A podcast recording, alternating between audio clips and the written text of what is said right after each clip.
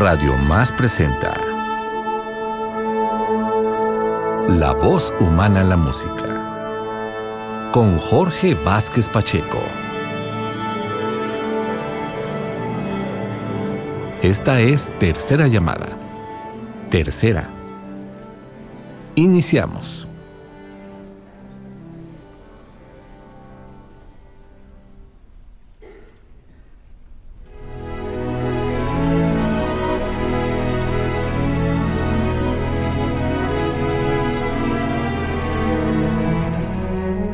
Amigos, hoy les invitamos a considerar otro drama operístico de Giuseppe Verdi. Se trata de Simón Bocanegra, obra inspirada en el drama homónimo de Antonio García Gutiérrez.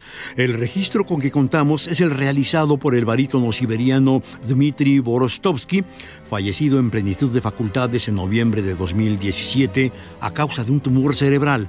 A Borostovsky se le consideraba uno de los cantantes rusos de mayor potencial y aptitudes. Su inesperada muerte en la ciudad de Londres se estableció como una verdadera tragedia para el arte lírico a nivel mundial.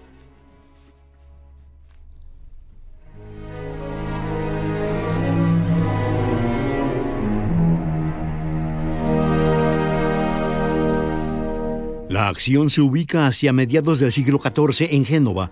Sobre la música del prólogo, la escena nos muestra una plaza con la iglesia de San Lorenzo. Hacia un lado vemos el palacio de la familia Fiesco y hacia el otro varias viviendas y callejuelas. Es de noche. Lo que muestra este prólogo es algo que ha sucedido 25 años antes de la historia representada. En este momento se da un diálogo entre dos personajes, Paolo Albiani, orfebre genovés, y Pietro, cabecilla del Partido Popular el primero pregunta a Pietro si el título de duque de Génova será para Lorenzino el usurero. Este pide a Paolo que proponga otro mayormente digno, a lo que responde, el valiente que echó de nuestro mar al pirata africano. Poco tiempo habrá de pasar para que aparezca Simón Bocanegra, corsario al servicio de la República.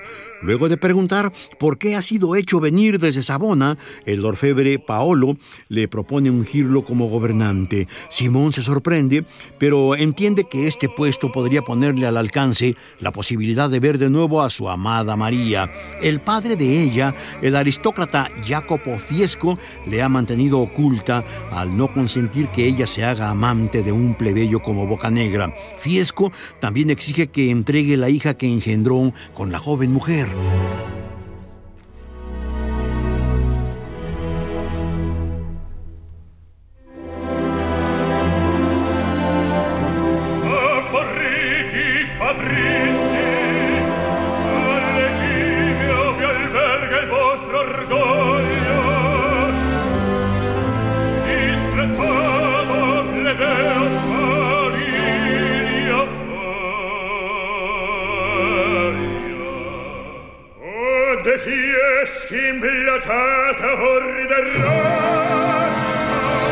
La niña ha desaparecido misteriosamente desde tiempo atrás y María fue descubierta muerta en el palacio de su padre.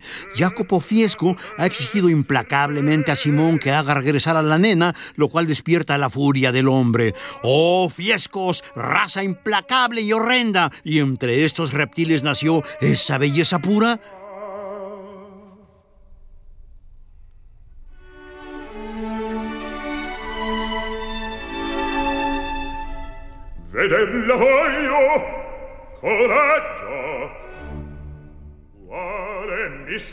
Simón avanza hacia las puertas del palacio de los Fiesco, pero cuando se dispone a tocar sobre ellas, advierte que se encuentran abiertas. Al entrar, no percibe presencia alguna y todo se encuentra oscuro. Eso le parece un sueño, incluso la cautelosa aparición de Fiesco, quien le dice, entra y abraza su cuerpo gélido.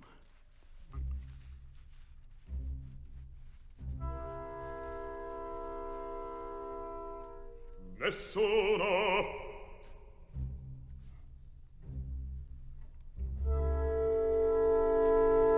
qui sempre silenzio eterno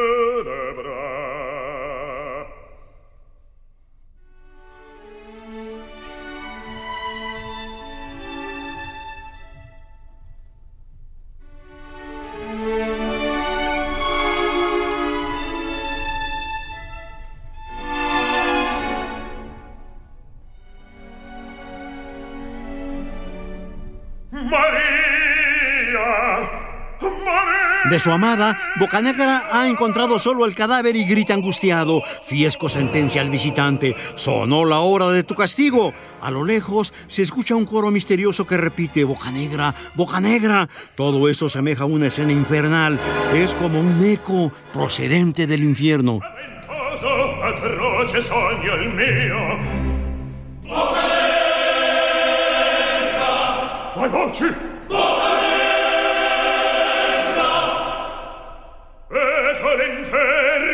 festa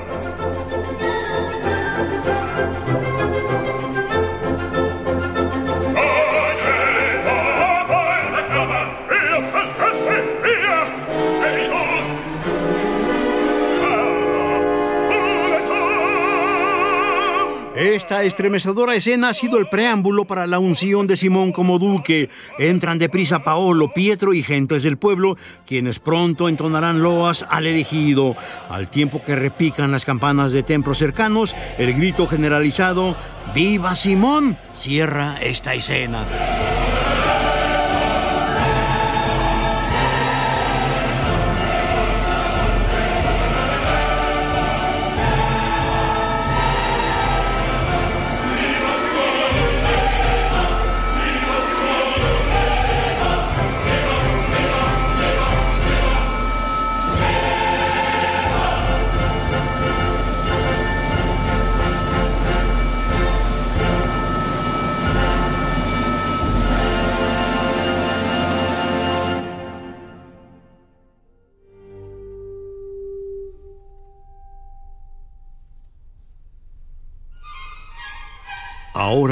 Inicio la historia propiamente dicha.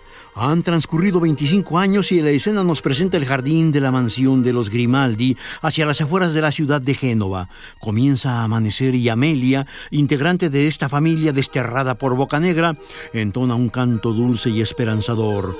La joven se encuentra enamorada de Gabriele Adorno, un noble genovés que además le corresponde lealmente. El canto de la mujer nos dice lo siguiente: En esta hora oscura, cómo sonríen los astros y el mar. Oh luna, cómo se mezcla con las olas tu resplandor. Parece el abrazo de dos amantes de corazón virginal.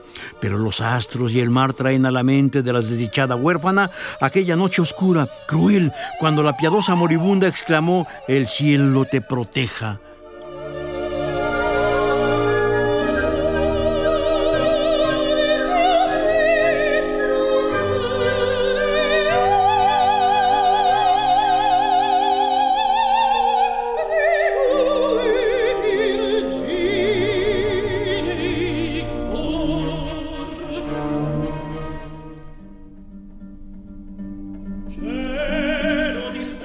Tarda en hacer acto de presencia Gabriele Adorno. Su canto se escucha lejano inicialmente. Poco a poco se acerca y le escuchamos decir, como un cielo sin estrellas, como un prado despojado de flores, es el alma sin amor. Amelia no puede ocultar su felicidad que le embarga al sentir cercana la presencia de su amado. Este continúa con el tierno canto. Si no hay un corazón que te ama, no habrá nada que satisfaga tu anhelo, ni el oro, ni el poder, ni el honor.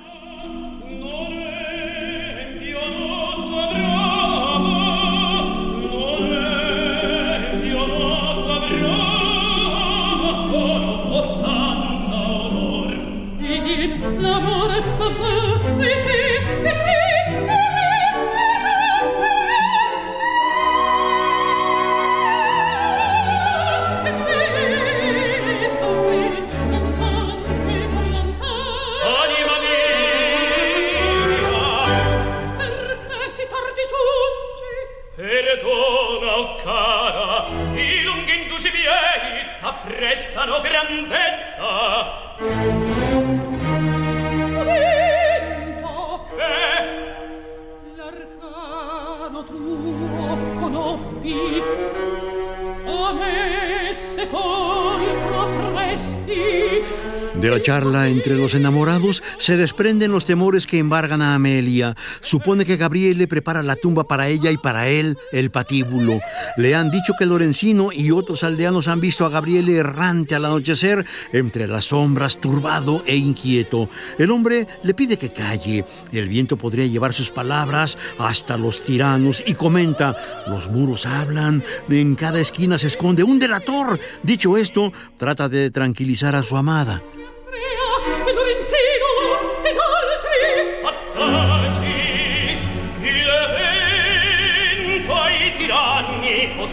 carta i voci parla le mura onde l'otor s'asconde ad ogni passo. Poi giunge? Fu, si mattutino qui, a dirti, mia meglio, Cuando está por retirarse, se topa con Jacopo Fiesco, quien la interroga en torno de sus sentimientos hacia Amelia Grimaldi. Le ha cuidado como un padre y esto lo sabe bien Adorno, quien además pertenece a una estirpe hostilizada también por Boca Negra. El joven pregunta a Fiesco si supone que existe inconveniente para la boda con ella. Alto mistero, e Se parlo, forse tu più non l'amerai. Non teme ombra d'arcani l'amor mio. T'ascolto.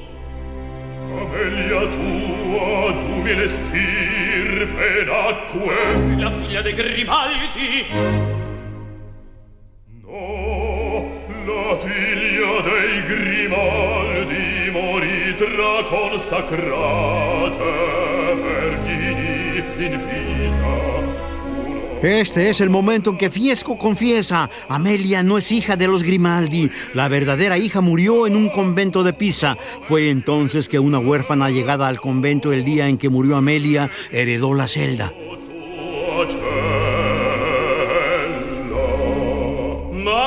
Grimaldi nome prendea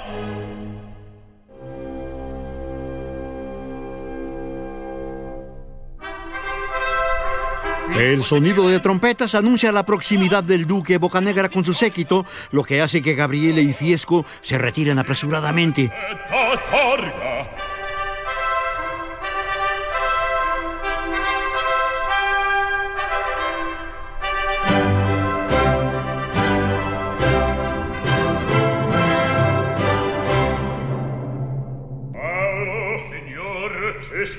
Después de un brevísimo diálogo entre la ahora canciller Paolo Albiano y el duque, vemos que aparece desde el fondo Amelia. Paolo admira la espléndida belleza de esta dama que ha sido llevada ahí para ser interrogada y ahora se verá sometida a las preguntas del gobernante.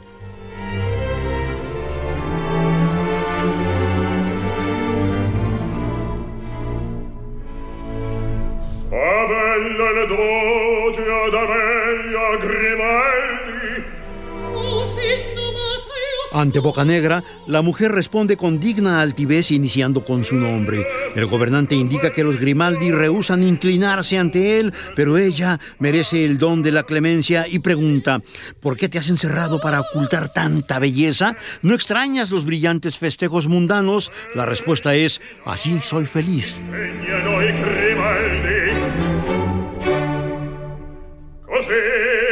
risponde a tanto orgoglio le voce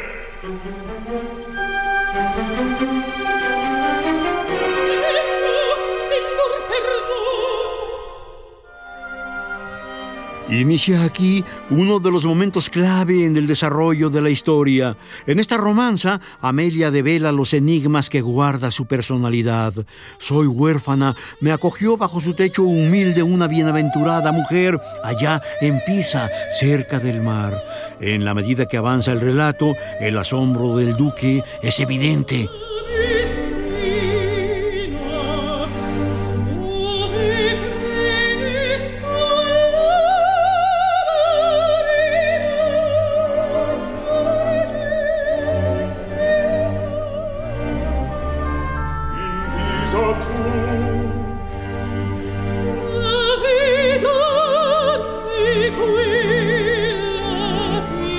Continúa. La piadosa anciana era mi único sostén, pero tenté a la furia del cielo y me la arrebató. Con su mano temblorosa me entregó una imagen pintada y dijo que era el retrato de la madre que nunca conocí. Me besó, me bendijo y levantó la mirada hacia el cielo. Cuantas veces le llamé, solo me respondió el eco.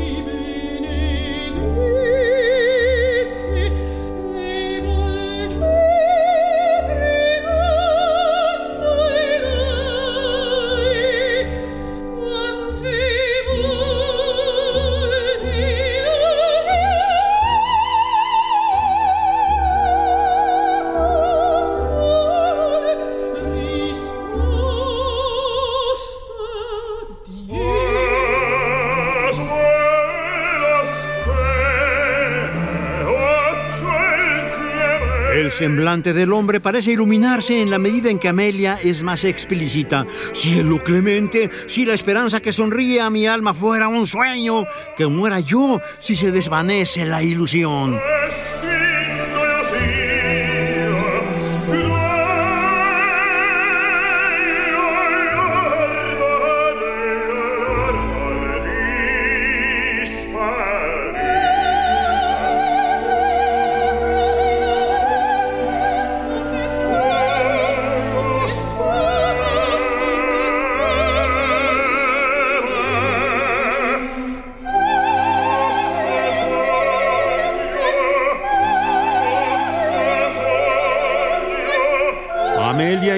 Que les visitaba un marino. El hombre pregunta si el nombre de la desaparecida era Giovanna y la respuesta es afirmativa. Inmediatamente el duque saca de su ropajes un retrato que muestra a la mujer. Amelia recuerda vívidamente esto. Ahora todo parece encajar en el rompecabezas que Simón Bocanegra arma mentalmente.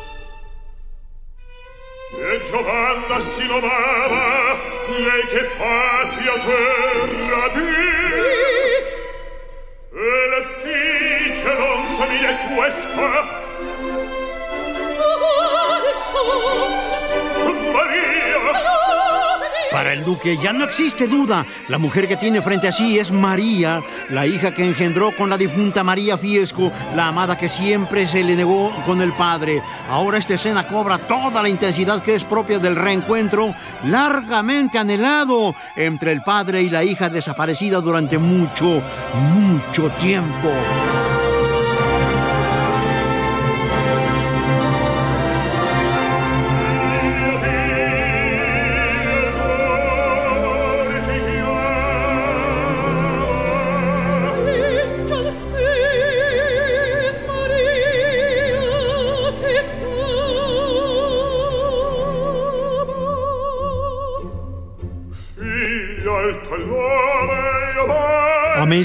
Ahora María, responde efusivamente a la emoción de su padre biológico. Abraza en tu pecho a María que te quiere, padre. Padre, mi corazón te llama. A esto responde el hombre, hija, ante tal palabra me estremezco como si el cielo se abriera ante mí. Me devuelves un mundo de alegría indescriptible. El padre amante abrirá un paraíso para ti. Tu gloria habrá de ser el rayo de mi corona.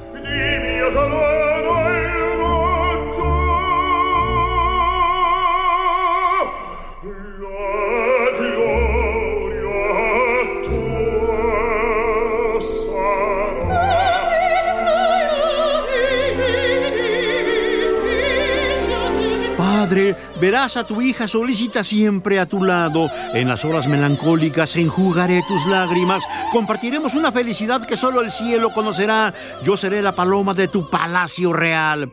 Finalmente, María, acompañada por su padre hasta el umbral, entra en el palacio. El duque la contempla extático, profundamente conmovido mientras ella se aleja.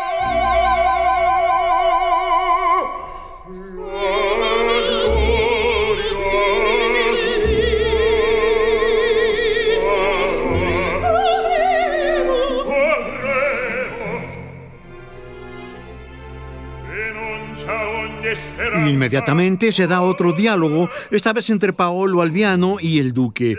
Este le dice que debe renunciar a cualquier esperanza de conquistar a Amelia y de inmediato se retira sin esperar respuesta. Paolo responde para sí que el duque olvida que a él precisamente debe el trono. Con semejante negativa solo despierta el odio de quien hasta entonces había sido su incondicional. Paolo habrá de planear de inmediato y con Pietro el rapto de Amelia, a quien conducirán a la casa de Lorenzino.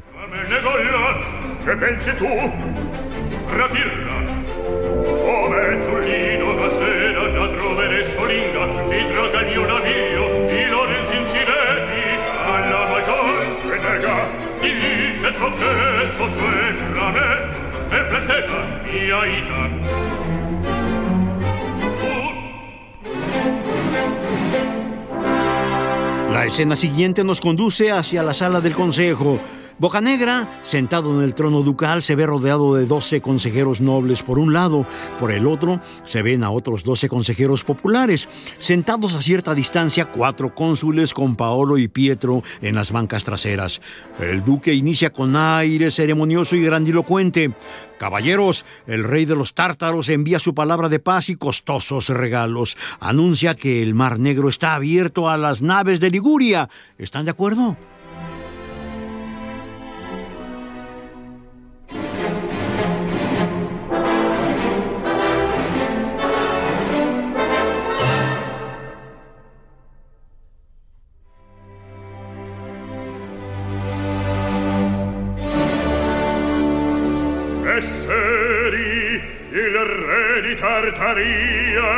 Vi porge penni di pace ricchi doni e annuncia schiuso le osina alle liguri parole acconsentite sì. Ad altro voto più generoso io vi richiedo. Falla Ahora viene la petición a los consejeros. Mostrando un pergamino, menciona que tiene en su poder el mensaje del ermitaño de Sorga, suplicando paz con Venecia.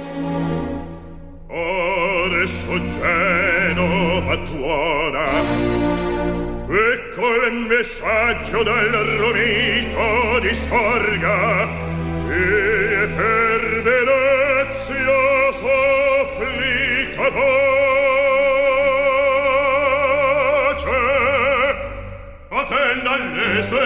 Paolo interrumpe que el cantor de las bellezas de Aviñón se dedique a sus rimas, a lo que los consejeros reaccionan con el grito ¡Guerra a Venecia! La argumentación del duque es inútil. Su propuesta de hacer las paces con la República de Venecia es desoída y al mismo tiempo comienzan a escucharse los rumores de un tumulto que proviene de la Plaza de los Fiesco.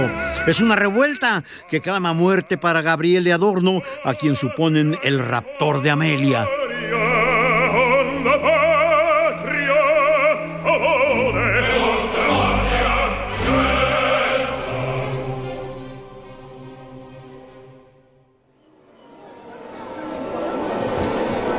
Estimado auditorio, en estos momentos vamos a un breve interludio. Regresamos en unos instantes en La voz humana en la música.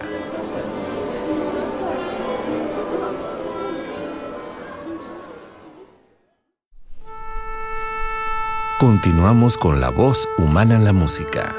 Se abre el telón. Esta es Tercera llamada. Continuamos.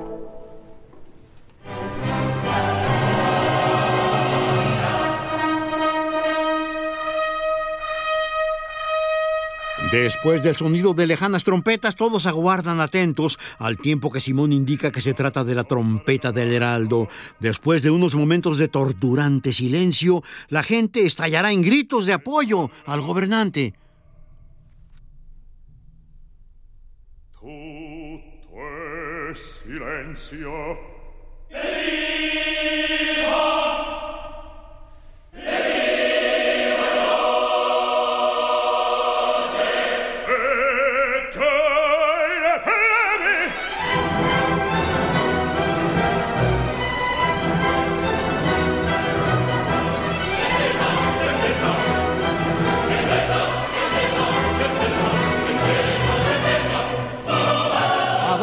Han sido aprendidos por la multitud. Creen que ellos fueron los secuestradores de Amelia y claman venganza. Con ironía el duque menciona, ¿es esta la voz del pueblo? De lejos el trueno de un huracán, de cerca el grito de mujeres y niños. Adorno, ¿por qué empuñas el acero? Gabriele indica que ha dado muerte a Lorenzino y que éste a su vez había matado a la mujer. Cuando la gente grita, ¡mientes! Gabriele indica que antes de morir, aquel le dijo que un hombre poderoso le obligó a cometer este delito. Pero también indica que quien ordenó ese crimen ha sido el mismo duque. Enorme confusión se arma en este momento cuando el gobernante exige aclaración. Gabriele le llama audaz raptor de jovencitas y se arroja sobre él mientras grita, nefasto pirata con corona, ¡muere!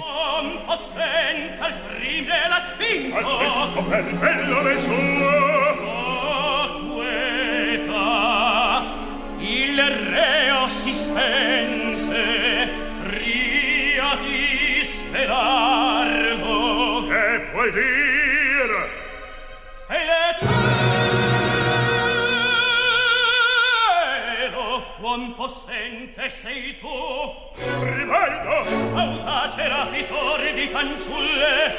Si disarmi ben tempio per restare incoronato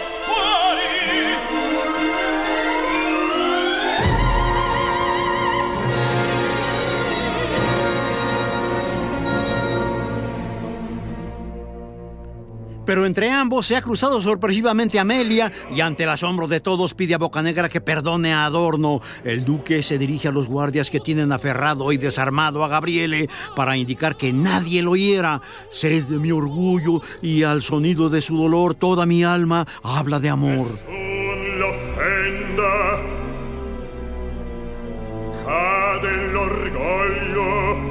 che al suon del suo dolore tutta l'anima mia parla.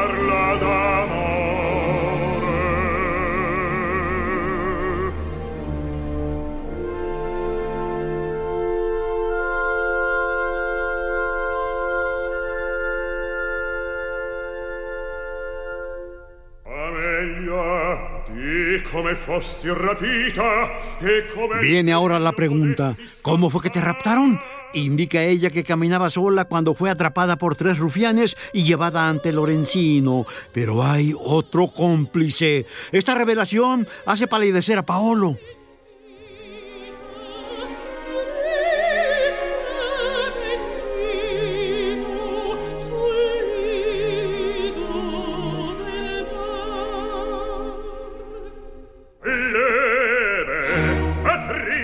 Simón Bocanegra enfrenta ahora a quienes exigen castigo. Plebeyos, patricios, pueblo, ¿acaso han heredado el odio secular entre los Espínola y los Doria? Mientras el amplio reino del mar nos invita a conquistarlo, ustedes arrancan el corazón unos a otros. Lloro por todos ustedes, por el plácido sol de las colinas, donde en vano florecen las ramas de olivo. Lloro por la falaz alegría de vuestras flores y voy gritando paz, voy gritando amor. Viatico!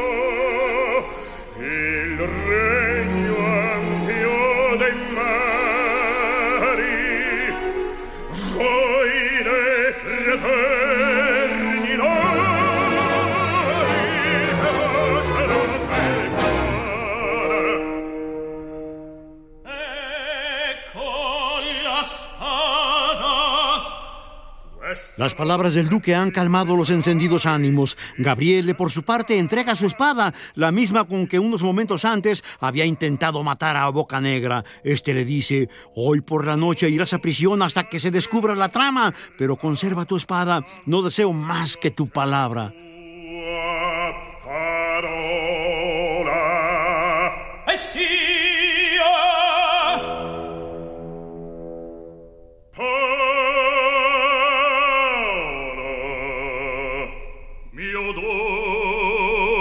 Todo parece quedar suficientemente claro. Con voz intensa, el duque solicita de entre la multitud la presencia de Paolo y este de inmediato responde: La acusación no se hace esperar.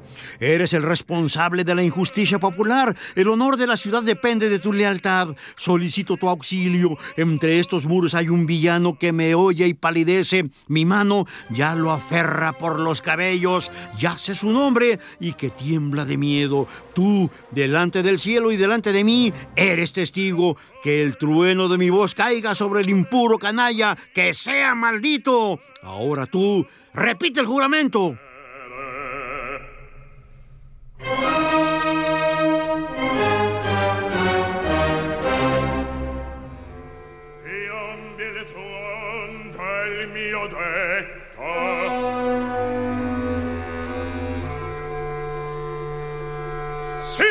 Simón Bocanegra ha pedido a Paolo que maldiga al culpable. Aterrorizado y tembloroso, este repite, que sea maldito. Con ello, el conspirador se ha puesto en evidencia, se maldice a sí mismo. La gente grita, ¡horror! En el mismo momento en que Paolo huye despavorido del lugar.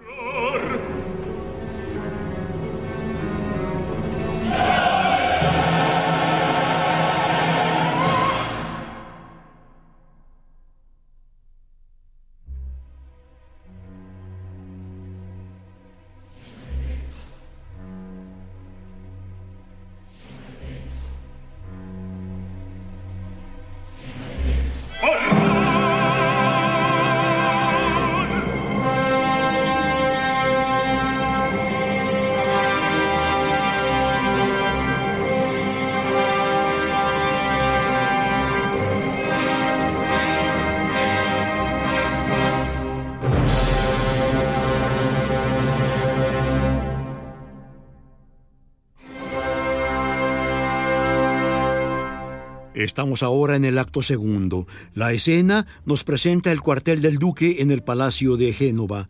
Comienza a caer la noche.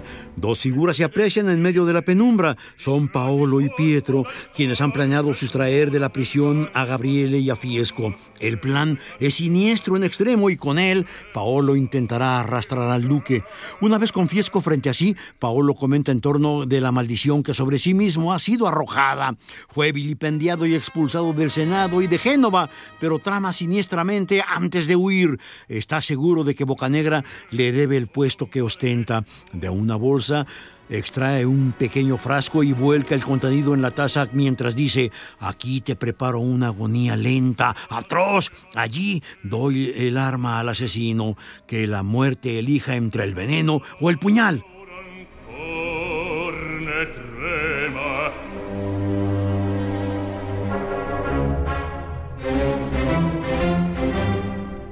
Paolo echa a andar su plan. Fiesco y Gabriele deben colaborar en esta trama. La alternativa es veneno o puñal. Propuso inicialmente a Fiesco, a quien dice que Bocanegra solicita su cabeza y le ha puesto precio. Ante la negativa de este hombre, se dirige ahora a Gabriele, quien ha sido hecho salir de la celda en que se encontraba. La otra parte del plan es hacer creer a Gabriele que su amada Amelia se encuentra allí mismo y que sostiene amoríos con Bocanegra. Questo doge amorrito da me quanto voi innamorrite va presta nuova scempio e un agguato. Un agguato.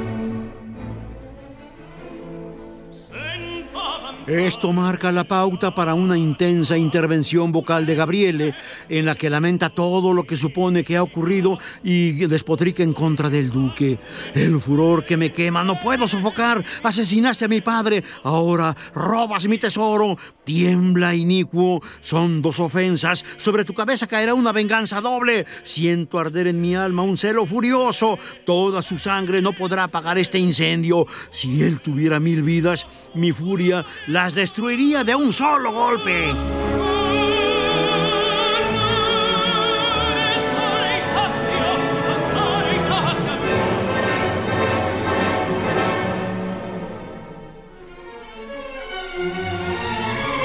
En este momento hace acto de presencia Amelia. El asombro de Gabriele es evidente al tiempo que la mujer se sorprende de que su amado se encuentre fuera de la celda en que se mantenía recluido.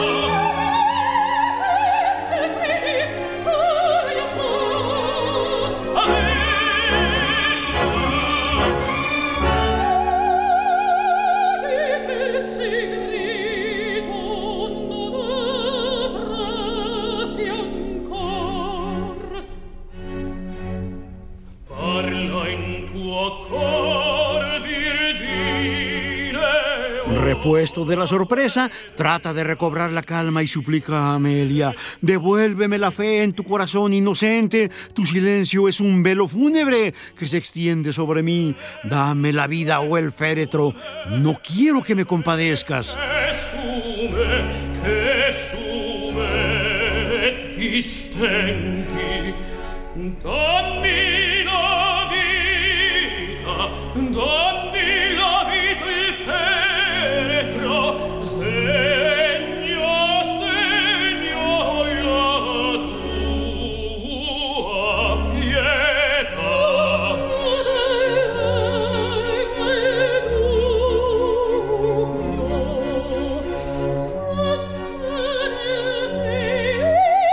Respuesta es conmovedora. Libera tu alma de la duda. En mi pecho tu imagen santa se refugia como Dios en el templo. El cielo de mi amor no tiene nubes tenebrosas.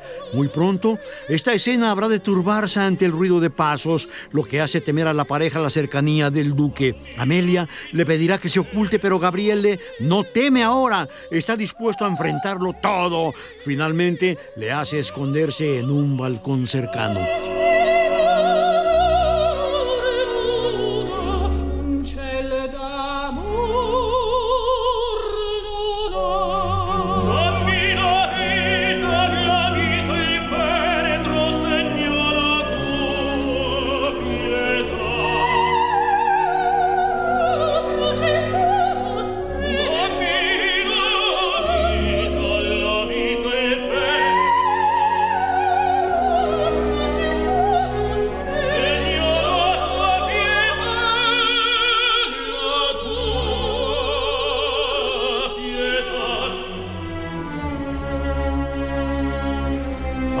El duque, llama a Amelia cariñosamente hija. De inmediato Bocanegra descubre que ha estado llorando y le dice, ya conozco el motivo de tus lágrimas, me lo has dicho, amas a alguien y ahora bien, ¿es digno de ti ese elegido?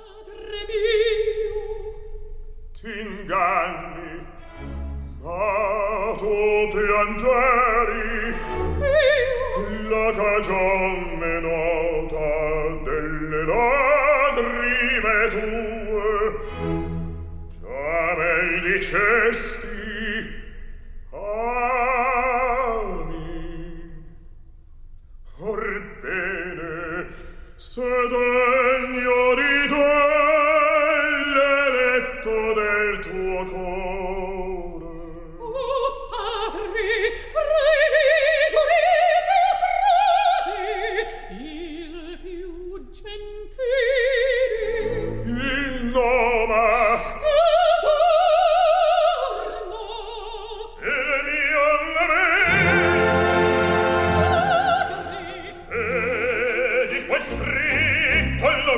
Amelia ha mencionado que su amado es Adorno, el más valiente y gentil de Liguria. Esto despierta la furia del duque. Ha sabido que Gabriele conspira contra él, pero la muchacha le pide que le perdone porque está dispuesta a morir con él. Todo esto despierta la angustia del duque. Ha recuperado a su hija luego de mucho tiempo, pero la ve ahora en manos de su enemigo. La orden ahora es que la chica se retire del lugar. El gobernante desea esperar la aurora solo. Cuando la joven se retira, Bocanegra siente seca la garganta y apura una taza con agua que encontró cerca de allí. Ha bebido el veneno preparado por Paolo.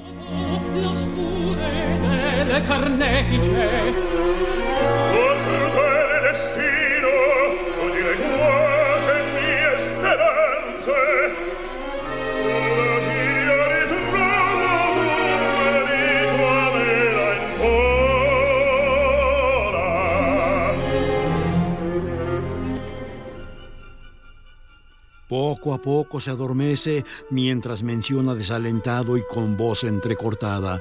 Amelia ama a un enemigo. En esos momentos aparece Gabriele, quien observa adormilado y ahora casi inconsciente al asesino de su padre.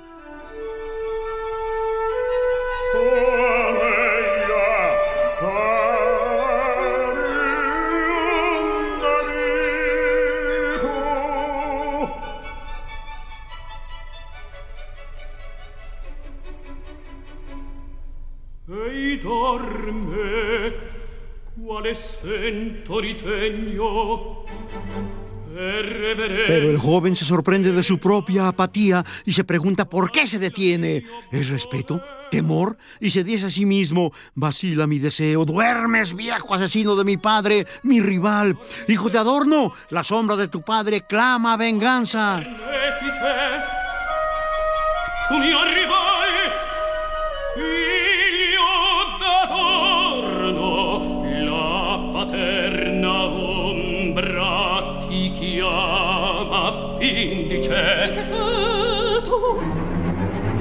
Procede a sacar de entre sus ropas un puñal y cuando trata de clavarlo en el cuerpo del duque, interviene Amelia. Insensato, ¿matarás a un viejo indefenso? Te juro que el amor que nos une es santo y no se opone a nuestras esperanzas. Después insta a Gabriele a que esconda la daga, pero Bocanegra reacciona y advierte lo que estaba por hacer el hombre.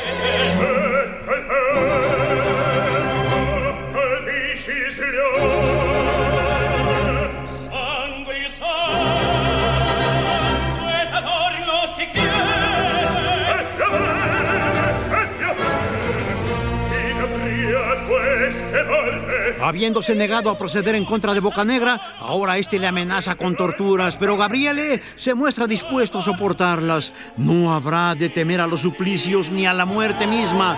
El duque procede también a las recriminaciones. El joven ha tratado de vengar a su padre, pero a la vez le ha robado a su hija.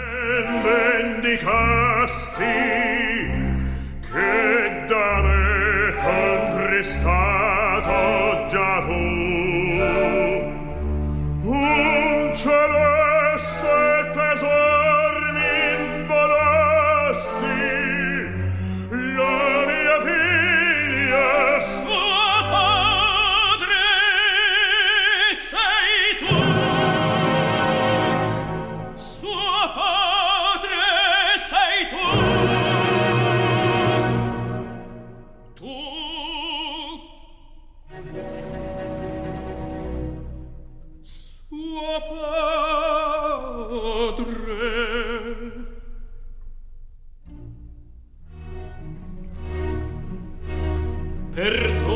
Las palabras de Simón han caído como una pesada losa. Gabriele no puede creer lo que ha escuchado.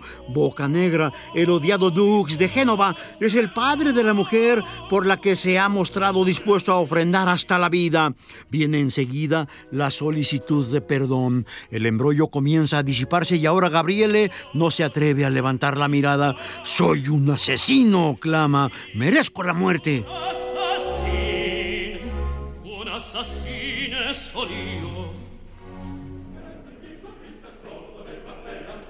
Pero un murmullo externo impide el desarrollo de la discusión.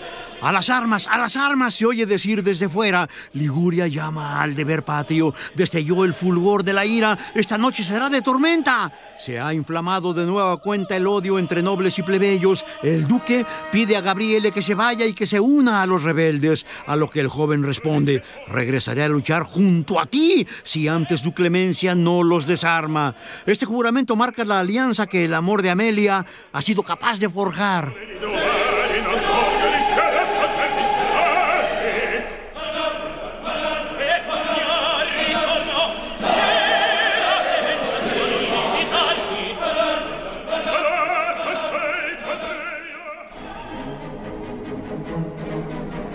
Estamos en el tercer y último acto. Vemos el interior del palacio ducal. Por los ventanales puede verse la ciudad de Génova y hacia el fondo el mar. Los partidarios del duque han surgido vencedores en el campo de batalla contra los güelfos y festejan la victoria.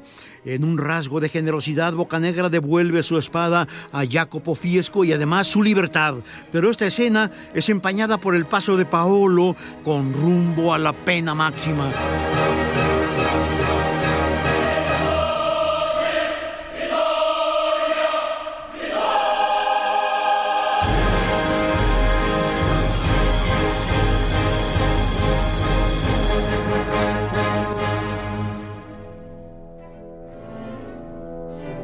El veneno que preparó Paolo y que bebió inopinadamente Simón Bocanegra ya comienza a surtir efecto. El duque se duele, me arde la cabeza, siento un fuego que serpentea por mis venas. Quiero respirar el aire del cielo abierto, la brisa, el mar. Bocanegra suplica a Fiesco que busque la paz, pero este se mantiene embargado por el odio y los rencores. Es entonces que se ve comprometido a revelarle la verdadera identidad de Amelia. Ella es hija de María, la hija del propio Fiesco y por tanto hija del mismo Simón Bocanegra. El asombro de Fiesco no tiene límites.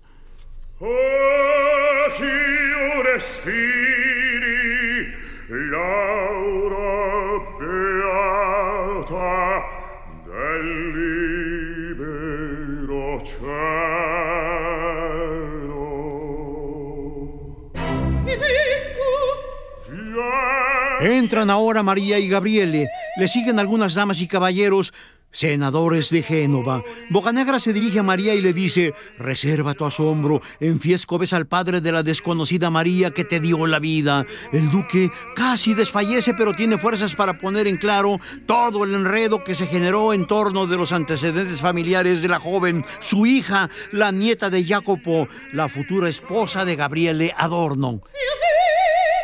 Arriva!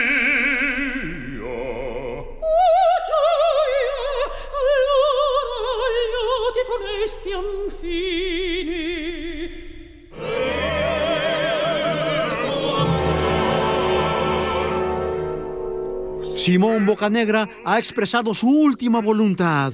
La corona ducal debe ser para Gabriele Adorno. Al momento en que exhala el último aliento de vida, un coro deja escuchar su voz lejana desde la plaza. María se inclina ante el cadáver de su padre y siguiendo su ejemplo, todos se arrodillarán.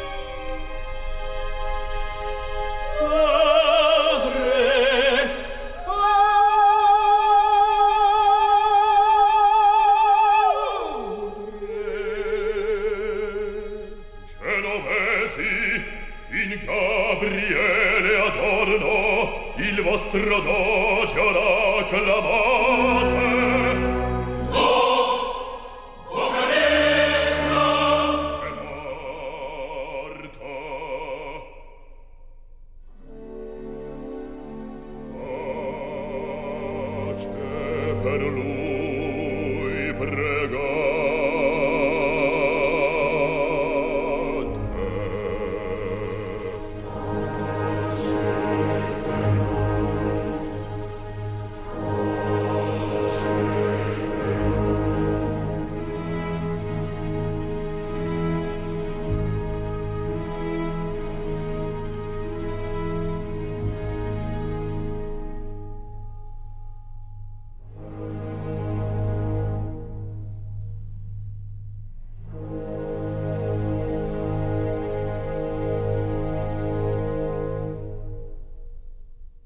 Hemos ofrecido a ustedes Simón Bocanegra, ópera en un prólogo y tres actos de Giuseppe Verdi. El registro discográfico ha sido con el barítono Dmitri Borostovsky como Simón Bocanegra, la soprano Bárbara Fritoli como Amelia Grimaldi o María Bocanegra, el bajo Ildar Abrasakov como Jacopo Fiesco, el tenor Stefano Secco como Gabriele Adorno, el barítono Costas Smoriginias como Pietro, con coros y orquesta sinfónica de la ciudad de Kaunas, bajo la dirección de Constantine Orbelian.